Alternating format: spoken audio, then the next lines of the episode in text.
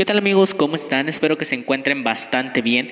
Bienvenidos a una edición más de temas selectos de salud.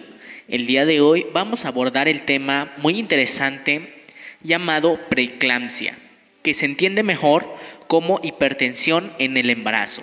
Y para celebrar el mes de mayo, el mes de la madre, estaremos hablando del tema embarazo y periodos de gestación. Así que comenzamos.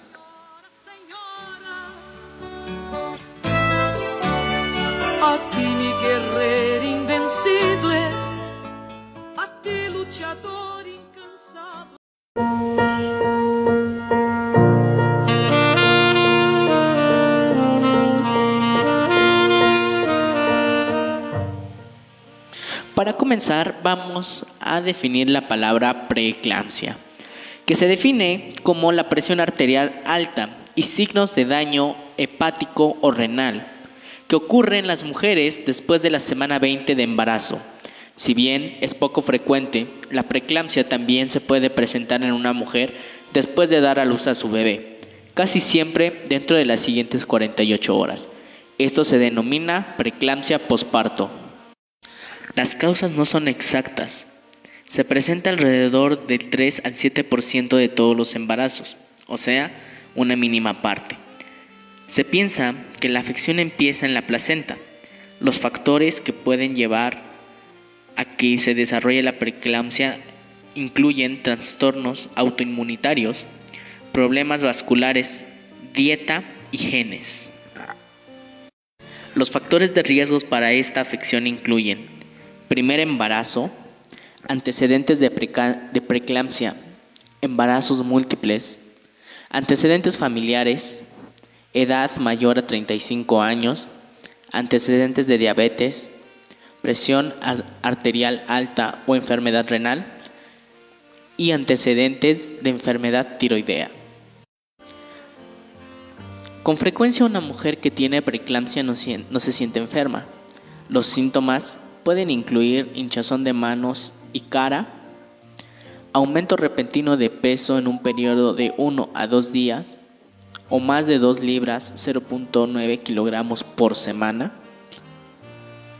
Pero ojo, se considera normal que se presente eh, hinchazón en los pies y en los tobillos durante el, el periodo de embarazo. Los síntomas de la preeclampsia grave incluyen los dolores de cabeza que no desaparecen o empeoran, problemas para respirar, dolor abdominal debajo de las costillas, no orinar con mucha frecuencia, náuseas y vómitos, cambio en la visión, incluso la pérdida temporal de ella, sensibilidad a la luz, visión borrosa, sentirse mareado y hasta llegar a desmayarse. Dentro del tratamiento, la preeclampsia a menudo se cura después de que el bebé nace, es decir, no se necesita algún fármaco. Y sale la placenta.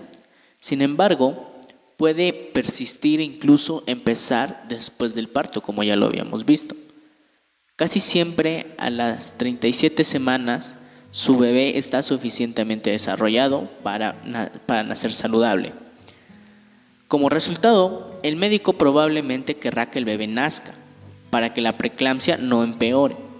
Se le puede dar medicamento para ayudar a inducir el parto o puede necesitar una cesárea. Sin embargo, si el bebé no está totalmente desarrollado y usted tiene preeclampsia leve, la enfermedad a menudo puede manejarse en casa hasta que el bebé haya madurado. Algunas veces la mujer embarazada con preeclampsia es hospitalizada y esto permite que el equipo de atención médica vigile al bebé y a la madre que está cerca. Los signos y síntomas de la preeclampsia casi siempre desaparecen después de las seis semanas. Sin embargo, algunas veces la presión arterial alta empeora, por lo que usted todavía está en riesgo debido a esta enfermedad, hasta pasadas las seis semanas del parto. Esta preeclampsia posparto involucra un riesgo mayor de muerte. Si nota alguno de los síntomas, comuníquese inmediatamente con su médico para ser revisada.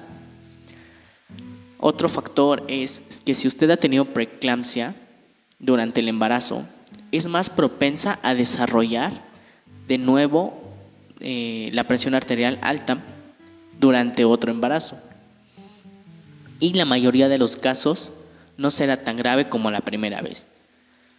Y si usted tiene presión arterial alta durante el embarazo, es mucho más probable y propensa a padecerla cuando envejezca. Todas las horas, tu nombre es un nombre común, como las margaritas.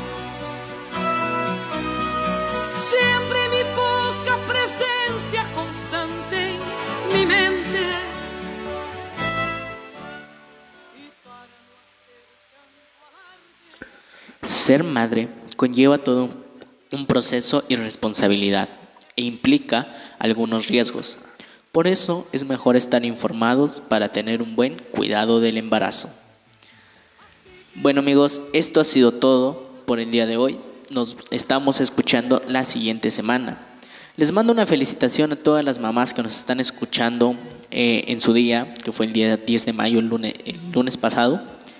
Y recuerden que si les sirvió esta información, pueden seguirme aquí en Spotify para más, como temas selectos de salud. En la página de Facebook como Higiene y Salud Comunitaria-Colegio Progreso. Y recuerden que ahí nos pueden mandar sus preguntas y temas para los siguientes episodios. Se despide de ustedes su amigo y compañero José Carlos Moreno y nos estamos escuchando en un próximo episodio.